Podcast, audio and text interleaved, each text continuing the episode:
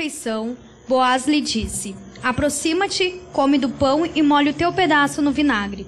Ela se sentou ao lado dos ceifeiros e Boaz lhe ofereceu grãos tostados. Ela comeu até ficar satisfeita e ainda sobrou. Quando ela se levantou para recolher as espigas, Boaz deu ordens aos seus servos: Deixai que recolha até entre os feixes, não a empeçais. Tirai também os feixes algumas espigas e deixai-as cair, para que elas as recolha, e não as empeçais. Assim ela recolheu espigas naquele campo até a tarde. Depois debulhou o que havia recolhido, e havia quase uma efa de, de cefa, cevada. Então ela carregou a cevada e foi à cidade. E sua sogra viu o que ela havia recolhido. Ruth perguntou, Ruth pegou o que havia sobrado da refeição e ofereceu a ela. Então sua sogra per perguntou: Onde coleste hoje? Onde trabalhaste? Bendito seja aquele que se importou contigo. E ela re relatou à sua sogra com quem havia trabalhado. O nome do homem com quem trabalhei hoje é Boaz. E Noemi disse à sua nora: Seja ele abençoado pelo Senhor, que não deixou de mostrar benevolência nem para com os vivos, nem para com os mortos. Noemi ainda lhe disse: Esse homem é parente nosso, um dos nossos resgatadores. Então Ruth, a moabita, respondeu: Ele me disse também: Seguirás de perto os meus ceifeiros, até que tenham acabado toda a minha colheita. Então Noemi disse à sua nora Ruth: É melhor mesmo que vás com as servas dele, minha filha. Em outra lavoura não poderão te, poderão te perturbar. Assim, Ruth ficou com as servas de Boaz para recolher espigas até o fim da colheita da cevada e do trigo. E ela morava com a sua sogra. Amém? Obrigado, Karine.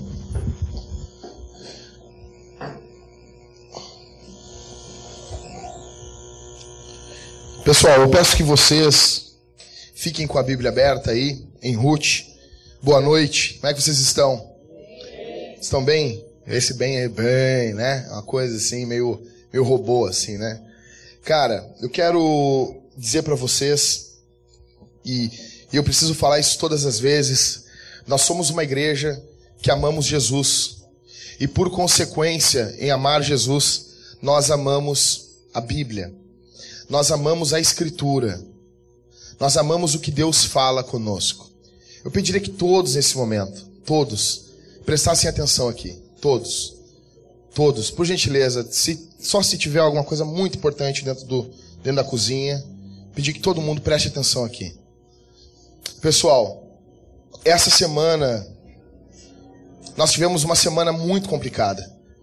Foi uma semana bem tensa. Uh, não sei se vocês sabem, a maioria sabe. Uh, nós tivemos o sepultamento do tio do Marcelo. Ele faleceu essa semana. Teve esse momento muito triste, não somente na vida dele, na minha também. Eu, o, Sérgio, o tio do Marcelo, ele era um homem especial.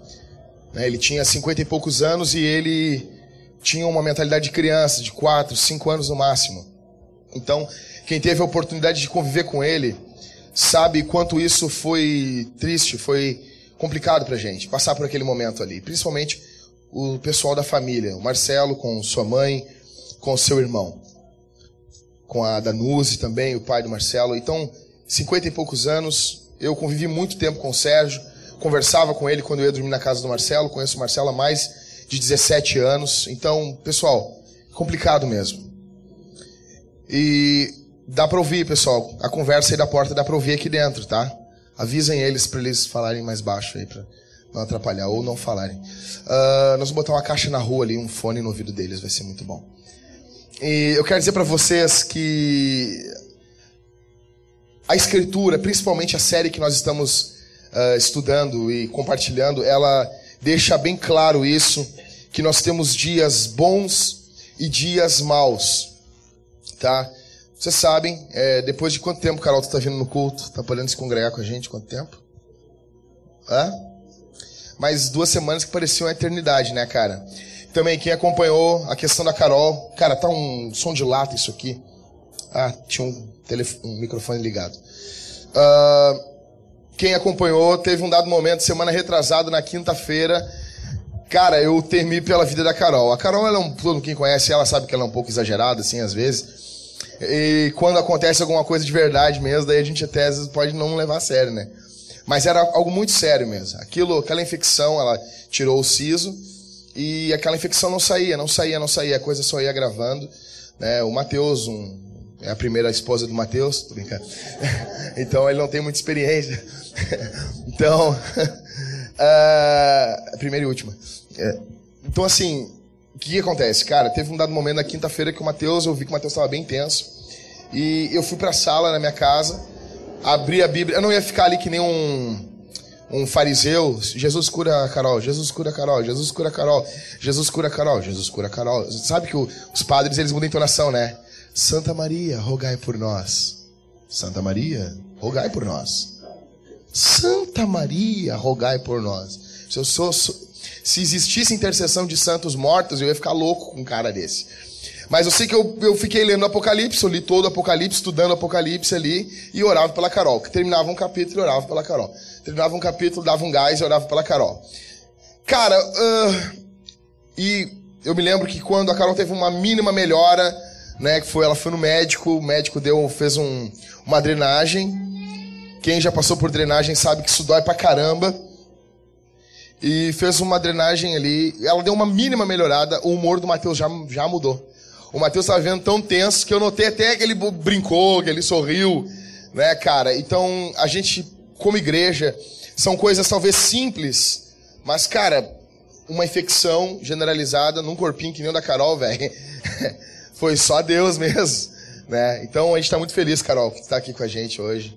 Sem com aquela cara do rock balboa que tu estava. Adrian! Quem viveu essa época foi muito bom. Então, assim, cara, também teve perdas nacionais. O cantor aí, o Cristiano Araújo. Ah, cara, não ouvia a música dele. Cara, não importa, cara é um ser humano. Até acho ridículo as pessoas botarem em rede social. Morre 200 mil pessoas na África. Cara, ele é famoso. Quem é famoso vai ser mais conhecido, simples. Tá? Então, se uma pessoa que tem mais fama morrer, Daí a gente vai ficar, ah, mas morreu lá o Juca lá, que morava numa fazenda sozinho, ele era um ermitão, e ele viveu 80 anos sozinho, ninguém chorou a morte dele, mas eu não sabia, velho. Eu não conhecia, lá o Cristiano Ronaldo estava no tchererê, tchê, bererê, bererê, um negócio cantando assim, e a, tava lá na televisão, não pagava nada, tava ele com aquele carão dele cantando lá. Uma coisa triste, um acidente de carro, isso é uma coisa que chocou a gente. Mesmo dia também, Nico Fagundes morrendo, cara. Então, Cara, que coisa tensa, e ainda que não seja da família da gente, mas gente conhecida nacionalmente, e daí a mídia explorando, agora filmaram o cara também, o pessoal fazendo uh, autópsia, é uma coisa assim, muito triste os valores como estão acontecendo. Estados Unidos teve agora a aprovação do casamento homossexual. Eu dou graças a Deus de uma coisa, pessoal. Que Adão não era homossexual. Senão a gente não tava aqui, né? Foi uma, era para ser uma piada isso. Hum, era para ser uma piada. Obrigado, Robertson. Então assim, cara, aprovaram aí o casamento, o pessoal tá trocando de cores. Eu não vi nenhum homem trocar de cor o perfil. Homem não troca de cor o perfil. Homem que bota cor colorida desce pela escadinha na piscina. Tá? Homem que troca a cor do perfil desce pela escadinha na piscina. Tá bom? É meio complicado aquilo ali. Mas isso não é brincadeira. A gente ri tudo. Nós não estamos no time do Silas Malafaia. Nós não queremos matar os gays. Mas nós também não somos do time aí desses teólogos liberais. E é complicado quando tu não tem como te encaixar na grande mídia, nos grandes blocos que os caras propõem para ti. Isso não é brincadeira, pessoal.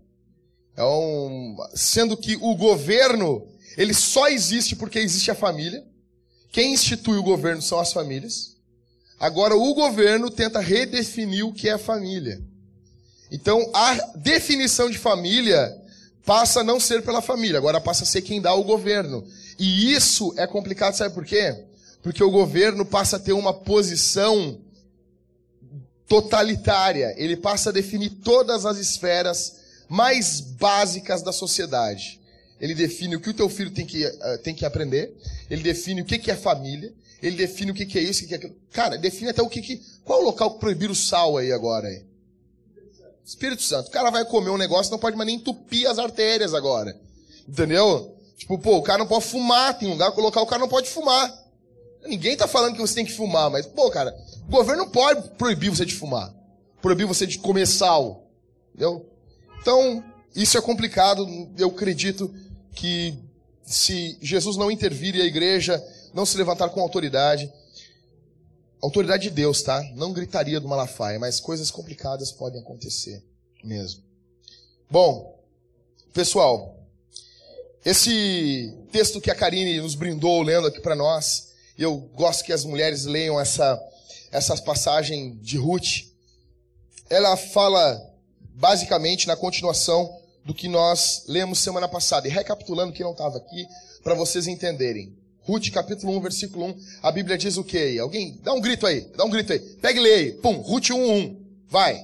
Achou, leu. Sentado mesmo. Vai, 1, 2. Na época de quem?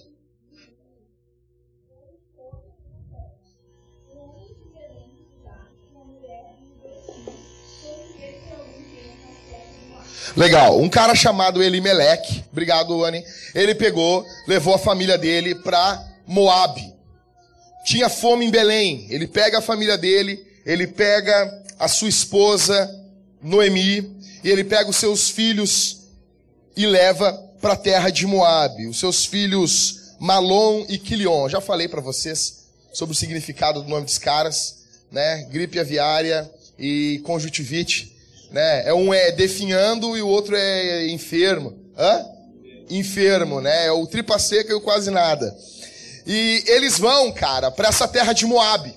Chegando lá em Moab, acontece de Elimelech encontrar a morte. A escritura não diz, ela não narra o porquê, o que, que aconteceu, mas ele morre.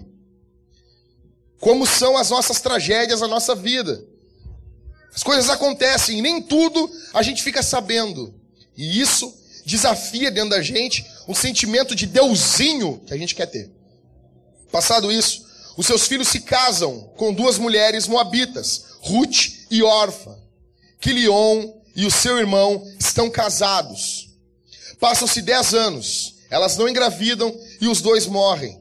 Fica então Noemi, Ruth e Orfa. Tragédia total estão fugindo de fome, estão fugindo de uma tragédia, pessoas que muitas vezes, olha aqui para mim, pessoas que muitas vezes em busca de alimento, em busca de comida, porque comida é vida. Estou bem vivo aqui, né? Então, pessoa em busca de alimento, em busca de comida, vai achando que vai encontrar comida para satisfazer os desejos mais básicos da existência e vão e chegam, e ao invés de encontrarem o que estão buscando, encontram morte. Assim tem sido exatamente, e eu não quero aqui ficar forçando uma alegoria louca, mas essa aplicação é válida. Assim tem sido basicamente a vida em muitas igrejas. As pessoas entram lá dentro, eu já disse para vocês. O casal comprou um carro.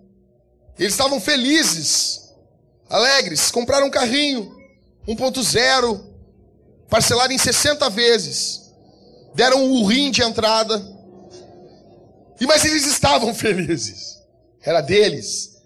Saíram com um carro e com uma Bíblia para pagar debaixo do braço. E eles estão todos felizes. E daí eles chegaram em casa e disseram um para o outro: Vamos numa igreja agradecer a Deus? Porque hoje em dia é complicado a gente dizer procure a igreja evangélica mais próxima da sua casa. Antigamente tinha nos folhetos. Né? Eu não faço um negócio desse, tá louco? Tá louco, Deus que me livre. Lá foram eles, chegaram numa igreja, não acharam igreja nenhuma, eles acharam a igreja de quem? Acharam a igreja do cara que tem a mãozinha assim. Amém ou não amém, pessoal? Tá ligado? O, o homem da mão mirrada. E daí eles chegam lá, nessa igreja, que tem uma televisão, tem um templo gigantesco. E quando eles entram lá dentro, para agradecer a Deus, Talvez largar uma meia dúzia de moedas ali de oferta era o que eles tinham, eles não tinham muita coisa. E eles chegam ali. Dois pastores. Cara, vontade de gritar aqui, filho do, do diabo, do inferno. São sinagogas de Satanás. Se você vai lá, você está amaldiçoando a tua vida. Malaquias, capítulo 2, se não me falha a memória, a Bíblia diz que Deus amaldiçoa a bênção desses sacerdotes. Caras estão dizendo, bendito seja, e Deus está te amaldiçoando, porque você não ama a palavra de Deus e você vai atrás dessas coisas. Esses caras chegam lá dentro, num dado momento, dois pastores apertam eles numa parede e eles começam a dar chave, dar chave. E vem com uma chave de papelão coberta de um papel celofane e pega essa chave aqui espiritual aqui. Não, não, dá o teu carro, tu vai ofertar teu carro hoje. E literalmente começam a roubar esse casal. E eles estão sendo coagidos e ameaçados. Dá o carro agora, dá a chave, pressão. E de repente, eles conseguem se desvencilhar, entram no carro, saem correndo daquela igreja e chegam até a porta de casa das suas casas e eles não têm ânimo de entrar para olhar na cara do filho, porque eles estão com medo. E os dois se abraçam e começam a chorar. Foram atrás de vida, foram atrás de Deus, foram atrás de comida, foram atrás de alimento, encontraram morte, encontraram ladrões. Assim foi a vida de Elimeleque. Deuteronômio capítulo 13, olha aqui para mim. Deuteronômio capítulo 13, versículo 1 e diante diz assim: Se por algum momento se levantar um profeta no meio do povo de vocês, e esse profeta profetizar alguma coisa, e essa coisa acontecer, e se ele falar um sinal, e esse sinal for verídico, e logo após isso, esse profeta disser: Venha, vamos servir outros deuses. Não vão, diz o Senhor, porque eu, o Senhor, estou provando se vocês me amam de todo o coração. Deuteronômio, capítulo 13. Esses pastores existem para Deus botar vocês e a à prova, para saber se nós amamos ao Senhor ou a esses homens. Quem ama o Senhor não ouve esse monte de palhaçada. Pode ter grito, pode ter pulo. É infernal. O diabo grita também. Pode ter cara de Deus. Pode franzir a testa. Pode falar em santidade, pode falar em dinheiro em cima do púlpito, como se você ofertar, você vai ficar mais rico. Quero dizer uma coisa para vocês: nós precisamos de oferta hoje de noite aqui, mas você não vai ficar mais rico. Provavelmente você vai ficar mais pobre. E se você quer barganha, aqui não é lugar de barganha. Assim está Elimeleque. Ele leva a família dele para esse local, atrás de comida, e encontra a morte. Está somente três mulheres. Elas estão chorando. A Bíblia diz que elas se abraçam e choram muito. Elas se despedem. Orfa segue e Ruth segue com Noemi. E elas chegam em Belém. Porque elas ouvem que o Senhor voltou a dar pão em Belém. Elas chegam em Belém e Noemi está quebrada. Noemi diz que o Senhor golpeou ela, que o Senhor abateu a vida dela. Elas chegam em Belém e Ruth fala para Noemi: Olha, deixa que eu vá trabalhar nos campos, colher alguma coisa para a gente comer. Ela ama a sua sogra, lá vai ela. Noemi permite, sem muito ânimo, ela vai, e ela se encontra com um homem chamado Boaz. E eu falei para vocês um pouquinho sobre Boaz semana passada. Ela vai, ela colhe, ela trabalha. Aí Boaz, no versículo 12 do capítulo 2, ele talvez diga um dos vers... do, das passagens mais lindas da Escritura. Ele diz para Ruth, 2,12, que o Senhor recompense o que fizeste que recebas grande recompensa do Senhor, Deus de Israel, sob, debaixo das asas, de cujas asas vieste buscar abrigo. Essas asas aqui no hebraico pode ser capa, proteção, acolhida. É uma mulher que não tem dinheiro, está com a sua sogra somente, perdeu tudo perdeu a nação que estava e estão juntas as duas. E um homem um homem homem se dirige a ela, chamado Boaz. Eu falei para vocês o tipo de homem que era Boaz, que Boaz não ouvia Spice Girls no iPod. Não, não ouvia um troço desse. Ele jamais trocaria a foto do, do para botar colorido ali, entendeu? Sabe? Ele não desceria pela escadinha numa piscina. Ele não faria um troço desse. Ele comia bacon, mas não somente isso. Ele não somente sabia trocar o óleo do carro, trocar o, o, a resistência do chuveiro, não somente isso. Mas ele, ele também tem uma doçura ao tratar com a mulher. Essa mulher está quebrada. Essa mulher, ela está arrebentada. Nós sabemos, fica claro até o capítulo 2 aqui, que existem dias de nuvens negras sobre a nossa cabeça. Existem dias onde as coisas estão dando tudo errado. Mas quando eu digo tudo errado aqui, não é que você tropeçou e quebrou o dedo. Não é que você pegou e está com a encravada. Não estou falando disso, cara. Eu estou falando coisa errada, coisa complicada mesmo. É morte, é tristeza, é aborto espontâneo, é abandono, mulheres que são abandonadas, é depressão, doença, coisas que fogem ao nosso controle. Existem dias de nuvens negras. E nós vimos essas nuvens negras até o culto passado aqui na vida de Ruth. São dias de extremo desgaste. Eu fico imaginando, eu conversando com o Mateus, e o Mateus, quando eu conversava com ele sobre a Carol, ele estava estressado.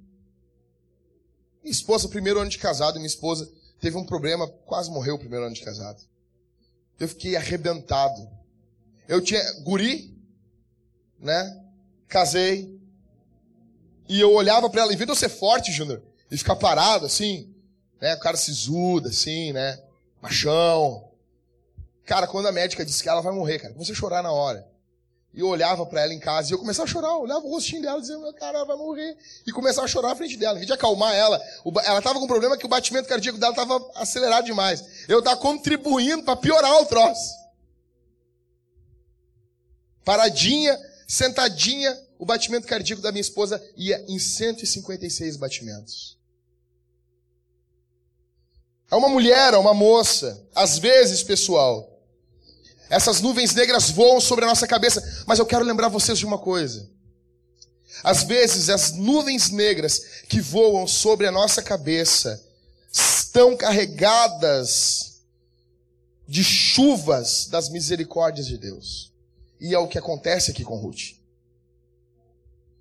As nossas crises não definem quem nós somos e nem quem Deus é. Pessoal, nós acreditamos aqui que a Bíblia, olha aqui, nós somos uma igreja que acredita, talvez você não sabe, que a Bíblia é a palavra de Deus. Que o cara pode gritar, desafio, um desafio, assim diz o Senhor. Que o pessoal acha que profecia é, é incorporação, né? Incorporamento, é, é, possessão. E Jeová entrou no cara e o cara profetizou, um desafio. Né? Não. Não, não, isso é batuque. Isso é batuque gospel. Nós acreditamos que Deus fala pela palavra. E que o tema central da palavra é o quê? Jesus. É tudo sobre Jesus. Jesus é o herói da Bíblia. Porém, na Escritura nós temos pequenos heróis. Nós temos homens que apontam para Jesus. Nós temos homens fantásticos que apontam para Cristo. E Boaz é um desses. Eu falei para você semana passada, olha aqui para mim, pessoal, todos. Isso aqui é ouro. Boaz é um homem com H maiúsculo.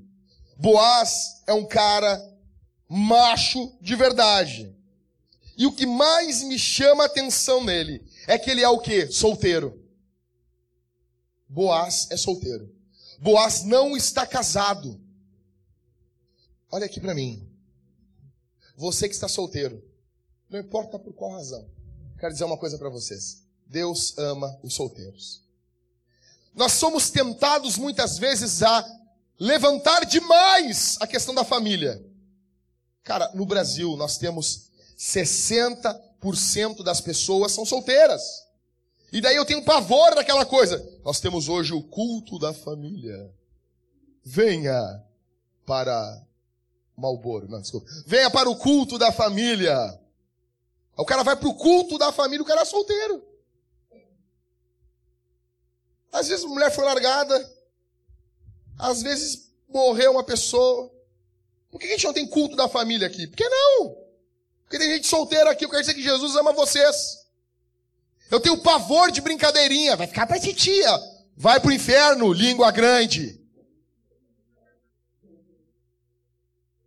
Que papo é esse, velho? É ficar pra titia. Ô oh, diabo, hein? Pra que diabo se tem tu? Pra que demônio? Pra que demônio? Deus ama os solteiros. Ser solteiro também é uma bênção. Nós gostamos de aqui de ressaltar a importância da família, que os homens devem honrar as mulheres, mas eu quero dizer aos solteiros que estão aqui, Jesus ama os solteiros. Jesus era solteiro. Não há problema algum em você ser solteiro. Você não tem que casar para dar satisfação para os outros. Vai ficar pra titia. Tá ficando velho, hein? Tu não gosta da coisa, guri? Não é isso? Não é isso que se ouve? Jesus ama os solteiros. Tem igrejas que só fazem propagandas para casais, para família. Ruth e Boaz são solteiros e são solteiros fantásticos. Boaz é um cara fantástico, um cara honrado. É um cara de idade avançada, talvez de meia idade. Provavelmente alguns estudiosos vão dizer que ele era sobrinho de Elimelech ele não era casado ou era viúvo. Fato é que ele é solteiro. E Ruth também. Ruth é viúva. A questão é que nós temos dentro da igreja pessoas divorciadas, pessoas viúvas, jovens solteiros e celibatários. Celibatários é aquele cara que vai dizer assim: Eu não vou casar. É um dom. É um dom e forçar o casamento para esse tipo de gente é somente estragar a vida dessas pessoas. Paulo vai dizer, ele era celibatário. Se Paulo chegasse numa igreja hoje em dia e dizer, e aí, Paulo? Não vai querer casar com uma Rebeca? Sabe, linguajar de crente assim? Crentez, nojento. Ele era feliz, ele era chamado por Deus para não casar. E nós temos uma tensão na igreja em mostrar a beleza do casamento, mas não desprezar quem são os casados. A beleza também na solteirice. Você que é solteiro, um terço da nossa igreja são solteiros. Vocês são amados por Jesus do mesmo jeito. Interessante, eu quero chamar a atenção de vocês aqui para algumas coisinhas. Ruth não tem, primeiro, virgindade. Ruth não é virgem. Ela já foi casada com um homem. Ela foi casada durante 10 anos com um homem. E ela não é virgem. Isso não significa que seja bom um solteiro não ser virgem, um solteiro que nunca foi casado. Porém, interessante que apesar de Ruth ter sido casada, ela não é mais virgem e Boaz não despreza ela. Não olha ela com outros olhos. Como muitos homens e meninos infantis ou meninos fazem dentro das igrejas. O cara vem do mundão, transou com tudo que é mulher. Aí tu fala com ele, ele diz, mas eu quero uma virgenzinha, pastor. Tu é um demônio. Tu é um diabo. Só. Fim. Ela não é virgem. Ela não tem um pai para cuidar dela. Provavelmente o pai dela foi um péssimo pai. São mulheres que passaram coisas terríveis. Ela não tem um bom pai, ela não é mais virgem. Ela não tem um irmão para cuidar dela, ela não tem dinheiro, ela não tem uma boa pensão e ela vem de uma descendência louca, porque a, a, a cidade de Moabe, olha aqui para mim, ela foi fundada pelo incesto das filhas de, de Ló. Entendendo? Ela vem de uma família louca. Ou seja, ela não tem nada. Mas ela tem o um Pai Celestial que cuida dela. Ela tem Deus que está do lado dela. Ela não tem mais a virgindade dela, que poderia fazer ela ser desprezada por homens tolos. Sim, ela não tem mais uma família, ela não tem pensão, não tem dinheiro. Ela vem de uma família terrível. Ela não tem nada para oferecer, mas ela tem um bom Deus que cuida dela. Talvez você que entrou aqui essa noite não tenha nada para se apoiar. Talvez você que entrou aqui essa noite, meninas solteiras, vocês não são mais virgem. E ficam pensando nessa neura assim, cara, ou então um homem aqui que está gostando de uma moça e sabe que a moça já não é mais virgem. E fica pensando assim, cara, eu não posso, eu, não, eu, eu conheci gente que o homem era virgem e ele ficava todo neurótico. Porque a moça não era mais virgem. E ficava todo na neura. Meu Deus, e agora? Outro tocou nela. Ser menino, cara. Ou, e essa neura passa da mulher pro cara. Do homem para a mulher, perdão. E a mulher vai se sentindo um lixo. E a mulher vai se sentindo a pior coisa do mundo. Sendo que o valor da mulher não está no imenzinho dela, mas está no Deus que resgatou essa mulher e redimiu ela pelo poder do sangue de Jesus. É Jesus que valoriza você, minha irmã. É Jesus que coloca valor em você. É o sangue de Jesus que valoriza você, ainda que homem, qualquer homem, despreze você. Ruth é um exemplo maravilhoso para você que talvez teve uma vida anterior e às vezes fica se culpando. Fica pensando assim: "Ah, mas eu tive uma vida anterior. Isso não me faz tão digna. Isso não me faz tão pura. Isso não me faz tão bonitinha, tão certinha, tão direitinha, tão jeitosinha como as outras. O valor da virgem e da não virgem está em Jesus. Jesus morreu por jovens que não são mais virgens. E Jesus ama essas jovens do mesmo jeito. Isso não é um chamado a viver na prática do pecado. Isso é um chamado a se entregar a esse amor maravilhoso. Boaz também é um exemplo maravilhoso para os jovens, para os homens, a não olharem as mulheres somente assim, cara, mulher não é carro. Eu quero zero quilômetro, até porque a maioria dos homens não são virgens. O cara talvez nunca teve uma relação sexual, mas o cara já tem mais horas na frente de filme pornô do que cara que estuda para ser piloto de avião. E vem com esse papo para cima de nós. Diz assim: não, eu sou virgem, pastor. Está enganando quem, cara? Boaz, ele é um homem fantástico, porque ele olha a Ruth e ele não despreza a Ruth. Ele sabe que ela teve um passado. Ele sabe que ela é uma mulher que já foi mulher de um outro homem. Ele sabe que ela vem de uma família problemática.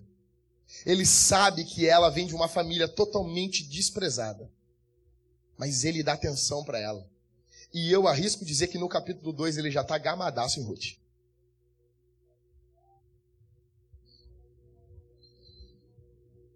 Os tempos dos juízes aqui é um tempo de loucura. É só ler o livro de juízes e vocês vão ver. Loucura, cara. O interessante aqui é que no capítulo 14, Boaz chama Ruth para comer. Né? Alguém lê para nós o versículo 14 aí.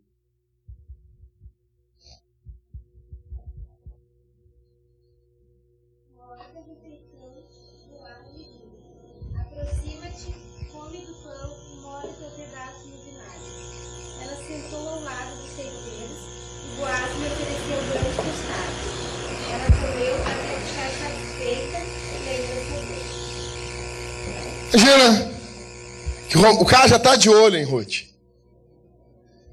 Ele chama ela para comer, cara. Ela, ela, ela tá trabalhando, meu. Ela tá ali, como aquela, aquela pintura ali, é um, é um, é um quadro, não, é um, é um vitrô, é vitrô, né? Não, vitral. E ela tá colhendo cevada, cara. Ela trabalhou o dia todo. Talvez ela não tá com a pele tão bonita assim como quem usou Dove, mas ela tá um pouco suada, não tá com a sobrancelha feita também, acho que também não, né? Mas ela tá bem cansada e ela Boaz chama ela para comer, né? Meninas, quando um cara chamar vocês para comer, ele tá interessado em vocês. Vamos sair, vamos, vamos no McDonald's. E se ele pagar para vocês ainda, o grandão aquele lá, ele ama muito vocês. O Grand Big Mac. Comemos, né? Foi bom, né? Parecia um X. Um X americano. X-Mac. Muito bom mesmo. Deus o livre emagrecer, né, cara? Aí ele chama ela para comer. Senta aí, minha filha, vamos comer junto. Interessante que depois, no versículo em seguida, no versículo 15, ela não tem segundas intenções. Ah, vou dar o golpe do baú nesse ricão aí. Não. Ela não é uma Maria Chuteira. Não. Ela volta para trabalhar. Do versículo 15 ao versículo 17, fica claro que Boaz está gostando dessa guria. Ele diz o quê? Lê o 15 para nós aí, por favor, Mariane.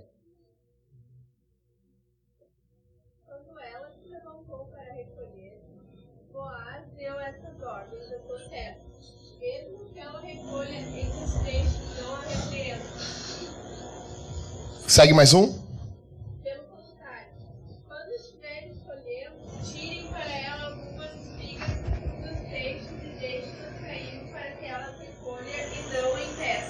Obrigado. A lei mandava ela ter o que colher somente na, na parte uh, periférica, onde tinha as plantações. Boaz está fazendo mais do que a lei manda. É uma clara manifestação da graça de Deus para aquela moça algo que vai além da lei. É uma clara manifestação da graça de Deus. Outra coisa, mais, mais adiante, versículo, o próximo, Mariane, por favor.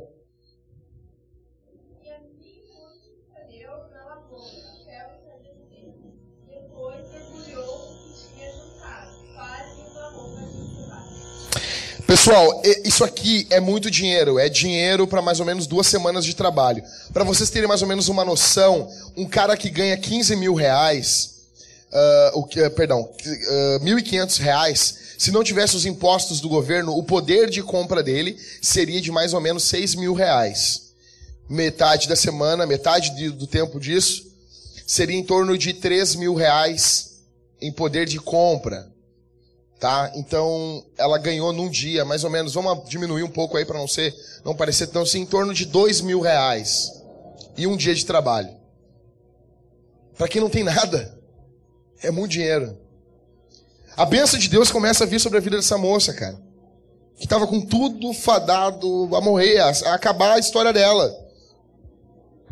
É interessante que Noemi, no versículo 20, ela vai louvar o Senhor, porque ela pergunta, quando Ruth chega lá e diz, onde tu colheu isso? Aí Ruth diz, olha, foi lá com Boaz. Aí eu acho que ela se lembrou. Porque ela estava, ó céus, ó vida, acabou tudo, tá tudo acabado, tá tudo desgraçado.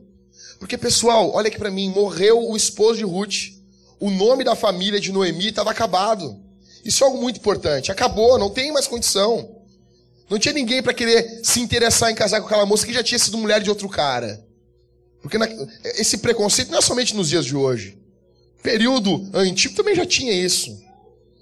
Em olhar a mulher como objeto. Só que quem está aqui não é um moleque, é um homem. Homem honrado. É Boaz. Aí quando Noemi se lembra dele, ela ela fica feliz, ela fica alegre, porque Ruth diz: O homem com quem trabalhei hoje é Boaz. Versículo 20: Noemi diz à sua nora: Seja ele abençoado pelo Senhor, que não deixou de mostrar benevolência nem para com os vivos, nem para com os mortos. Ou seja, ela está dizendo que Boaz é um homem bendito pelo Senhor, que não deixou, segura a Dani que ela está caindo aí, ó. Que não deixou, olha aqui para mim, pessoal, que não deixou de mostrar benevolência, nem com os vivos e com os mortos, porque o nome dos mortos não vai se perder. O nome dos mortos vai continuar. O Senhor olhou para Noemi. O Senhor olhou para ela. O Senhor que até então estava enviando problemas para Noemi terríveis, depressão, angústia, morte, porque nós sabemos que em última instância tudo vem do Senhor. O diabo não tem essa glória. Tudo vem do Senhor. Noemi, aqui nesse momento, ela louva o Senhor. Cara, versículo 20 é para arrebentar a boca do balão, olha só. E Noemi disse à sua nora: Seja ele abençoado pelo Senhor, que não deixou de mostrar benevolência, nem para com os vivos, nem para com os mortos. Noemi ainda lhe disse: Esse homem é parente nosso, um dos nossos resgatadores. Cara, isso aqui, velho, era para pular no banco e dar um mortal. E dar um mortal e ficar. Como é que é que faz? Deixa o menino rodar aí era para ficar no deixa o menino rodar. Esse cara aqui é um dos resgatadores, é um dos redimidores, é um dos que vai pegar e vai redimir, vai resgatar, vai cuidar dessa família que está quebrada. Ele tem pela lei o dever de cuidar dessas mulheres. O Senhor Deus, olha aqui para mim, o Senhor Deus se preocupa com a mulher que sofre. O teu sofrimento, minha irmã, não está passando à toa aos olhos de Deus. O teu sofrimento, minha irmã, não é brincadeira. Pode ser às vezes pro teu marido, pode ser às vezes pro teu chefe, pro teu pai, mas não é brincadeira para Deus. Não é. Aqui, quando eu vejo o versículo 20, fica claro a importância de um homem de Deus. Homens, provedores, protetores, fortes, misericordiosos, bondosos, que têm uma vida inspiradora, dignos de imitação. Nós queremos ser como eles. Nós queremos que nossas filhas se casem com eles. Queremos que os nossos filhos sejam como eles. Nós podemos viver um tempo terrível sobre a face da terra. Só que se nós tivermos homens de Deus, esse sofrimento será minimizado. Homens que estão aqui, olhem a responsabilidade de vocês. Responsabilidade imensa. Imensa. Os homens dessa igreja foram chamados para cuidar, para acalentar, para amar, para se importar para não viverem somente para si. Quem dita quem você é e o que a igreja é, é Jesus, não a situação do mundo. O Redentor, olha aqui para mim, quando ela diz o Redentor é um dos nossos resgatadores, ou o Redentor, o termo aqui do hebraico Goel, é um membro da família Perdão, se um membro da família era vendido como escravo, esse cara tinha o poder de redimir, de comprar novamente o escravo. Se a terra precisava ser vendida por dificuldade econômica, esse redentor tinha a autoridade de ir lá e comprar novamente a terra. O nome da família, por um casamento, Levirato, ele poderia resgatar o nome da família também. Todo o redentor, olha aqui para mim, na escritura, ele aponta para Jesus. Boaz aqui está apontando para Jesus. Porque nós sabemos, em Lucas capítulo 24, quando eles estão no caminho de Emaús, Jesus fala sobre as escrituras. E Jesus diz que as escrituras estão falando dele. É tudo sobre Jesus. Então, nesse texto, só que sabe, olha aqui para mim. Só que isso às vezes não deixa a gente alegre. Porque a gente só quer saber da gente. Quando a gente diz assim, cara, é tudo sobre Jesus. Isso era para aquecer um, um fogo no nosso coração, como os discípulos do caminho de Emaús, eles diziam: porventura não nos ardia o coração quando ele falava conosco? Porventura o nosso coração não se aquecia?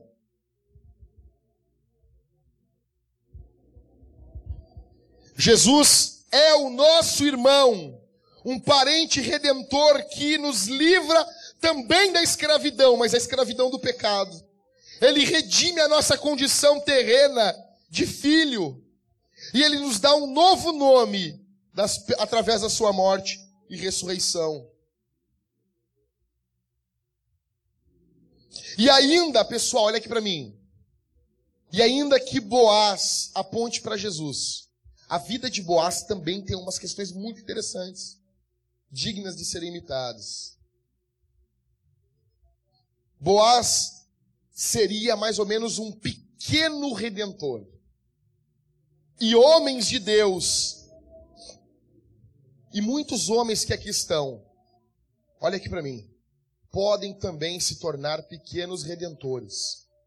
Isso não é teologia da prosperidade, isso aqui não é teologia uh, falso ensinamento, isso é, isso é Bíblia. Boaz é um redentor comparado com Jesus, ele é muito pequeno, muito simples. E os homens podem se tornarem pequenos redentores. Como que os homens podem se tornarem pequenos redentores? Primeiro, casando-se com mulheres que não são virgens mais. Quando um homem está apaixonado, está amando uma mulher, uma mulher de Deus, que tem algum passado, que não seja tão bonitinho como o dele também, e ele se casa com essa mulher que não é mais virgem, ele está, de certa forma, resgatando o passado dessa mulher. Outro, quando ele se casa com uma divorciada, se divorciou de forma legal.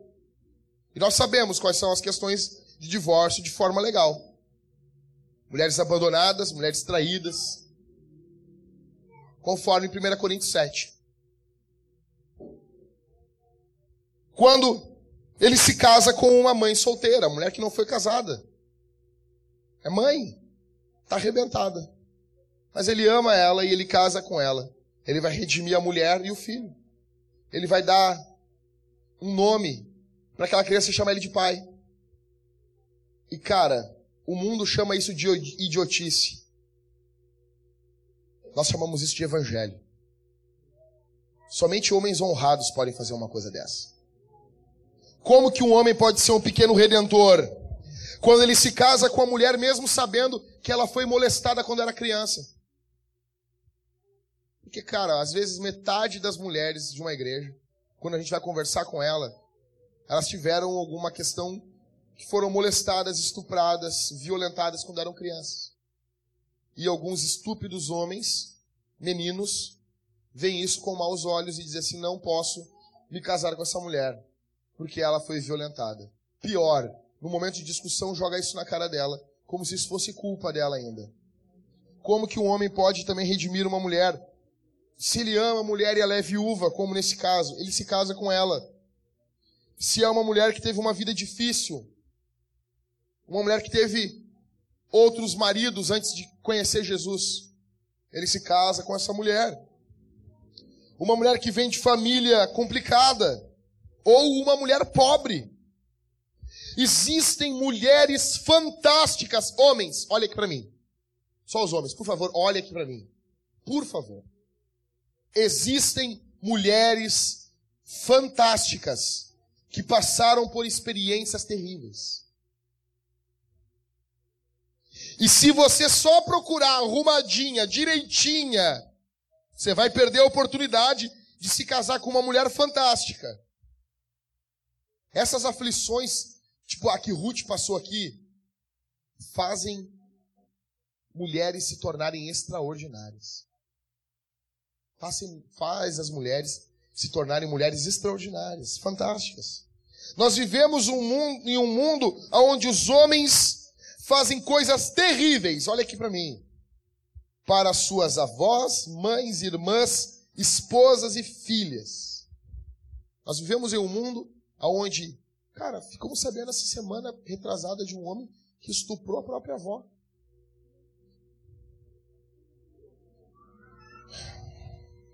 Homens que violentam a própria filha. Nós vivemos em um mundo onde homens estão fazendo coisas terríveis. E se você escolher ser um bunda mole, um idiota, nós não vamos mudar nenhum, curso, nenhum mínimo curso dessa situação. Nós precisamos de homens como Boaz, homens de verdade, que olhem para uma mulher e dizem assim: Isso aqui não é só fonte de prazer, isso aqui é a mulher que eu, Deus me deu para cuidar. E como ela estiver, eu vou ser fiel a ela até a morte. Precisamos de homens como Boaz, que cheguem lá, limpem a bagunça que os homeninos fizeram, resgatem essas mulheres, amem elas, assim como Jesus amou a igreja. José é um cara desse. Quando Maria aparece grávida, o que, ele faz? Ele difama ela. A Bíblia diz que ele é um homem honrado. A mulher apareceu grávida, dizendo: É o Espírito Santo. Ele pega e a Bíblia diz: Ele não quis difamar Maria. E provavelmente, porque se ele falasse qualquer coisa, ela seria apedrejada. Porque provavelmente ele tinha até interesse em cuidar dela.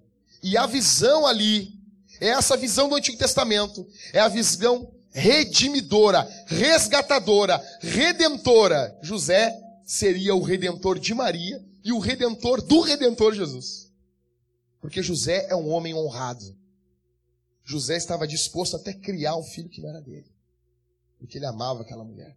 Isso aqui, mulheres, não é em hipótese alguma um convite a vocês se tornarem fúteis, fracas. Não. Isso aqui é um convite a vocês se entregarem as misericórdias do Senhor e aos homens se posicionarem como homens, não jogando na cara o passado de mulher nenhuma. José é esse cara, assim como Boaz. Muitos homens vivem esse dilema.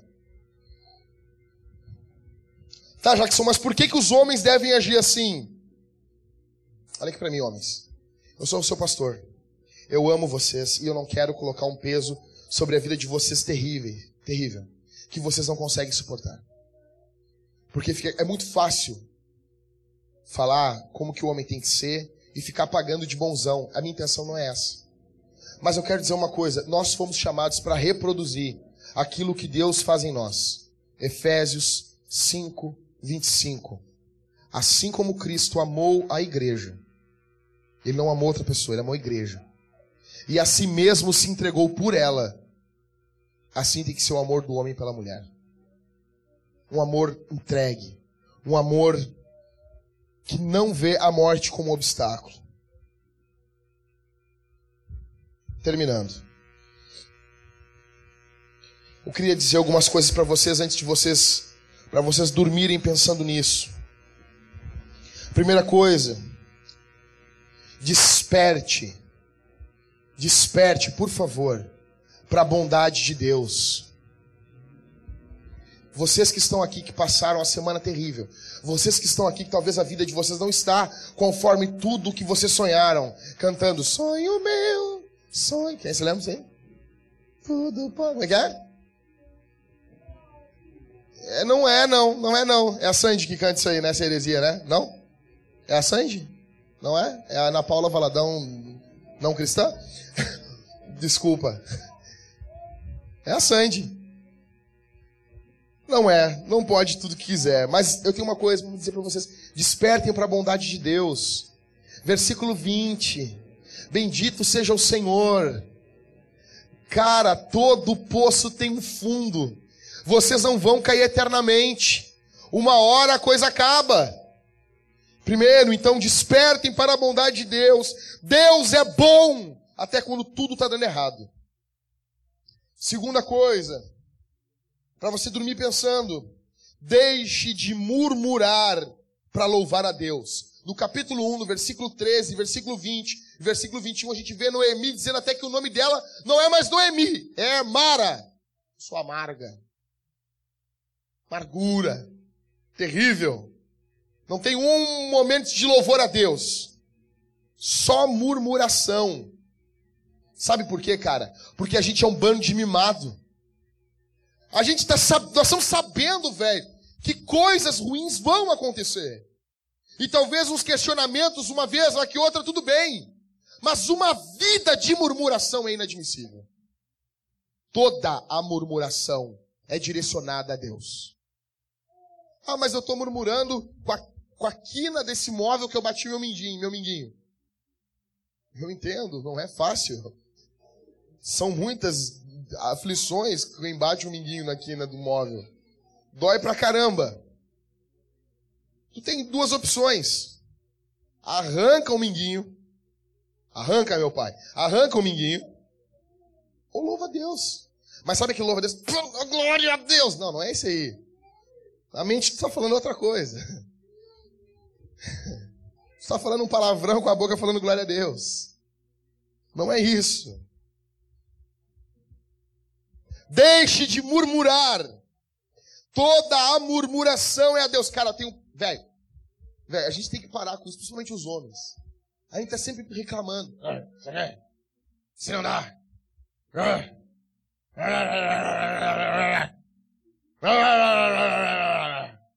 Por coisas pequenas, por coisas banais. Velho, pelo amor de Deus, cara. Assim ninguém aguenta. Ninguém aguenta ficar do lado de uma pessoa que reclama o tempo inteiro. Terceiro, nunca despreze o dia dos pequenos começos. Ruth estava indo colher um pouquinho de cevada. Era simples, era uma mulher pobre, abandonada que perdeu o marido, perdeu o sogro, perdeu o cunhado, tem só ela e a sogra dela. E ela vai apenas colher. Podia dizer assim: não, não vou lá.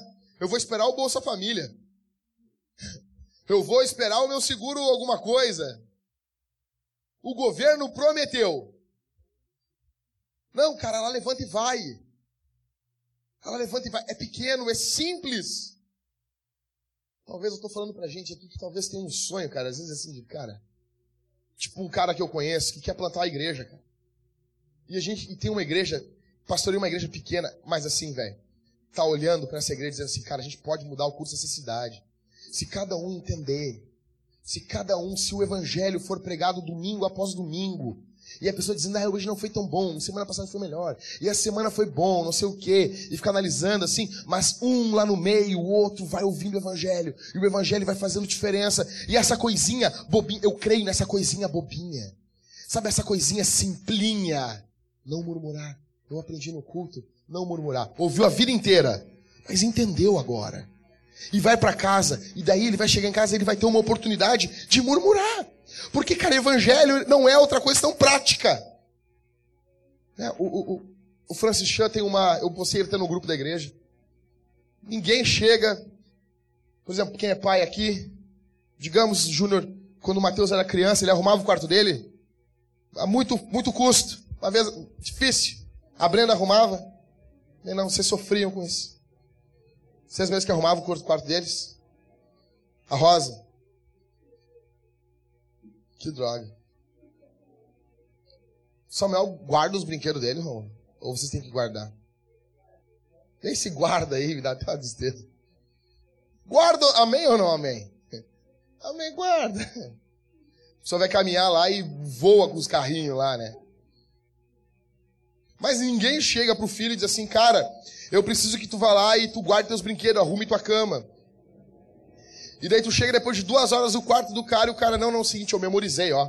Filho vai e guarda os carrinhos. Filho vai e arruma a cama. Eu memorizei, cara, e eu sei até como que fala isso em grego. tá, mas tu guardou os brinquedos tu arrumou a cama? Não. É o que a gente faz. A gente memoriza texto da Bíblia, mas não vive. A gente faz direto. Não, memorizei, ó. Porque Deus amou o mundo de tal maneira que deu o seu único filho para todo aquele que nele crê não pereça, mas tenha vida eterna. Jesus te ama. Não sei! O texto está dizendo. Porque todas as coisas cooperam para o bem daqueles que amam a Deus, que são chamados com o seu propósito. Decorou. Não sei se isso vai dar certo. Entende? Decorou, mas não viveu.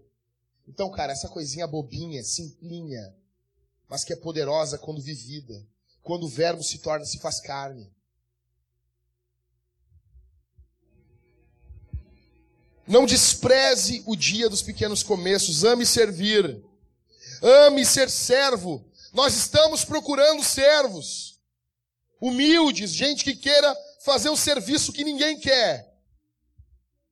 A maior árvore do mundo um dia foi apenas uma semente. A maior árvore do mundo um dia foi só uma semente. Jesus, sendo Deus e homem perfeito, mostrou o que é ser servo. Qual é o símbolo de Jesus como servo? Daquela outra imagem que a gente usa aqui às vezes reproduzida. Jesus com uma toalha na mão. Toalha não é nem do orgulho nerd, não, não é do dia do orgulho nerd. A toalha é um símbolo de serviço. Jesus limpando os pés dos discípulos. Boaz aqui está apontando para Jesus. Sabe por que você está vivo hoje aqui? Sabe por que você tem uma esperança hoje aqui? Sabe por que hoje aqui você não está desesperado, ainda que muitas coisas não estão do jeitinho que você quer? É porque Jesus é o teu e o meu redentor. É porque Jesus se fez carne. É porque Jesus veio a esse mundo, sentiu o cheiro desse mundo, viu a textura do chão, riscou na terra, praticamente reescrevendo a nossa história, escrevendo no barro. Jesus vem a esse mundo, se faz homem, sujeito às mesmas limitações que você e que eu hoje. E Jesus, como homem, vem, vive a vida que você não conseguiu, vive a vida que você projetou, vive e alcança os objetivos que ninguém aqui conseguiu. E Jesus como o redentor, e Jesus como o redimidor das nossas vidas, como o resgatador que nos resgata, que nos salva de nós, de Deus, do diabo, do mundo, do inferno, do pecado. Porque a justiça de Deus viria sobre nós. Porque nós entregues a nós mesmos nos perderíamos. Jesus vem e nos resgata. Jesus vem e nos salva. E após isso, Jesus morre em uma cruz. Na cruz, ainda morrendo, ele salva pecadores. Um cara está do lado dele. E esse cara se arrepende dos seus pecados. E Jesus diz para ele: Hoje mesmo estarás comigo no paraíso. Esse cara inaugurou a Cidade Santa. E após isso, após três dias, Jesus se apresenta vivo. A tumba não consegue deter Jesus. Os soldados não conseguem deter Jesus. A morte não consegue segurar Jesus o pavor da rainha dos terrores não consegue conter Jesus. Por que, que você acha que o teu problema, que o, quando eu falo problema, eu estou falando de problema. Por que, que você acha que isso é problema para Deus? Talvez você nunca vença isso. Talvez essa saudade nunca passe enquanto você está nessa vida mas existe uma eternidade preparada. Talvez você nunca fique curado dessa doença, mas um dia na eternidade você vai ser curado. Um dia você vai ter um novo corpo. Talvez o teu grande sonho nunca se realize. Nem todos vão ter um carro, nem todos vão ter uma casa, minha casa, minha casa, uma casa da minha casa, minha vida. Nem todos vão ter um carro. Nem todos vão tirar carteira de motorista, nem todos vão fazer faculdade. Mas todos vão morrer. E todos estarão presentes perante o Senhor. Cara, essa semana eles mataram os cristãos no Oriente Médio. Botaram os caras dentro de uma jaula e desceram eles numa água. Imagina o pavor. Eu fiquei imaginando qual, qual. Porque a gente fica pensando, qual foi o teu primeiro dia de casado, Júnior? O meu. O Everton vai experimentar isso o primeiro dia de casado. Como foi teu primeiro dia de casado, Mateus? Mas a questão não é o primeiro dia. A questão é como vai ser o último. Como vai ser o nosso último dia de casado? Como vai ser o meu último dia nessa terra? Como vai ser os meus primeiros cinco minutos na eternidade? Sabe por que, que isso não me traz pavor? Não porque eu sou bonzão, não porque eu sei fazer alguma coisa, não porque eu decorei meia dúzia de versículos. Eu não tenho esperança nessas coisas. Eu quanto mais eu leio a escritura, mais eu vejo que eu sou ruim. Quanto mais eu conheço a Bíblia, mais eu vejo que eu estou preso no pecado. Quanto mais eu leio a Escritura, mais eu vejo que eu sou pobre como Ruth. Quanto mais eu leio a Escritura, mais eu vejo que eu tenho um passado para trás terrível como Ruth. Mas quanto mais eu leio a Escritura, mais eu vejo que Jesus é tão resgatador como Boaz. Que Jesus me resgata do meu pecado, me resgata das minhas falhas e me promete vida eterna. A mão de Deus nas nossas bênçãos. Vamos ficar de pé, irmãos.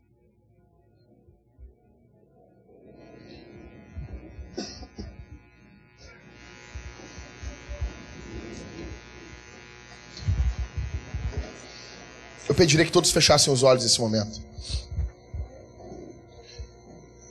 Chamar a banda para cá, já pode vir subindo já.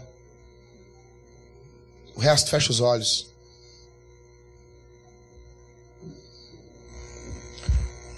Pai, obrigado pelo dom da tua palavra, pelo presente que é a tua palavra, pelo presente que é a tua escritura pelo presente que é o teu evangelho. Obrigado, Senhor, pelo livro de Ruth. Obrigado pelo exemplo de Boaz. Obrigado pelo exemplo dessa filha que inspira as mulheres da nossa igreja e que inspira os homens da nossa igreja. Ó Deus, eu peço que o Senhor cuide das tuas filhas que cuide da história de cada uma que aqui está.